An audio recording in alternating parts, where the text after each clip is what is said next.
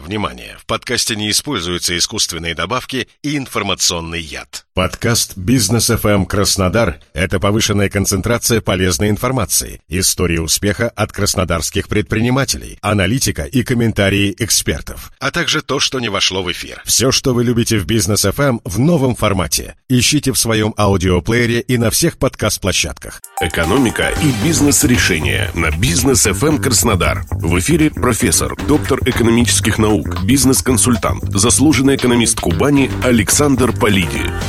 Здравствуйте, с вами Александр Полиди на Бизнес ФМ. Мировой банк откорректировал прогноз по росту мирового ВВП на этот год. Ожидаемый прирост мировой экономики составит 3,2% против более ранних оценок в 4,1%. Напомню, что в прошлом году мировой ВВП вырос почти на 6%, и это был восстановительный рост. Таким образом, возврат мировой экономики к доковидному уровню отложен на 24 а то и 25 год. Куда более драматичен прогноз по странам Восточной Европы, где промышленное производство и сельское хозяйство преобладают над экономикой услуг. Здесь мировой банк ждет стагнации и даже небольшого спада. А вот по России спад составит исторически невиданные 11% ВВП, что отбросит нашу экономику на уровень 13-летней давности. Причины понятны, так же, как и понятна, точнее сомнительна точность прогноза в существующих условиях. Разумеется, что такой спад – реальная драма для экономики. Поэтому быстрого и тем более легкого пути, как выбраться из нее, не существует. Кто бы что ни говорил, глобальная интеграция, то есть взаимное проникновение экономик – это данность, данность, с которой надо считаться. И сам факт того, что эта данность существует, есть отражение объективных,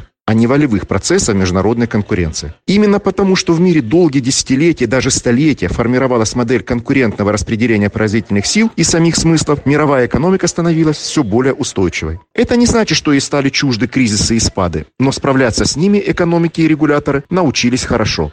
Тот колоссальный разрыв в темпах роста ВВП между Россией и миром, о котором я говорил в начале, никак не может быть новой нормальностью. Опять же, кто бы и что ни говорил. И вот почему. В мире сложились, если говорить укрупненно, три типа экономического развития. Наш, как и китайский, индийский, турецкий, восточноевропейский и латиноамериканский, основан на доминанте экспорта. Именно экспорт дает нам ресурсы для развития, которые мы, кроме внутренней генерации, получаем в виде капитала и технологий из других стран. И это нормально. Ведь второй тип развития – экономика услуг и капитала, характерна для Западной Европы. Сильная банковская система, коллективная валюта евро, конкурент доллару и привлекательный для развития банкинга, инвестиционный климат. Все это сделало Западную Европу поставщиком технологий и реальных инвестиций в мир, зависимым, что естественно, от импорта из стран экспортно-индустриального типа. Это есть конкурентный обмен, от которого выигрывают, точнее выигрывали до недавнего прошлого все. И третий тип, основанный на фондовом рынке, венчурных инвестициях, рисковом капитале, это Штаты, Австралия, Эмираты. Мощный магнит для стартапов,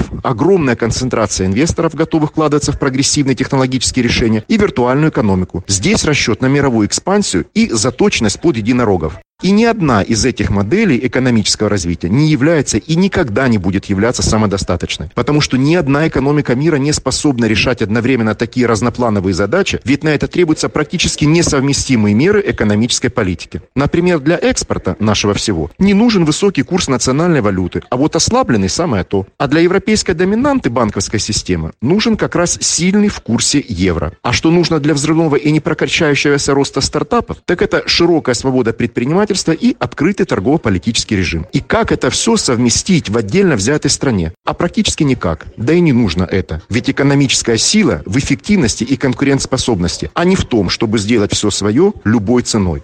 По крайней мере, такова логика экономического прогресса, сложившаяся, как я уже сказал, не за одно столетие. Это был Александр Полидин на Бизнес ФМ. До скорого.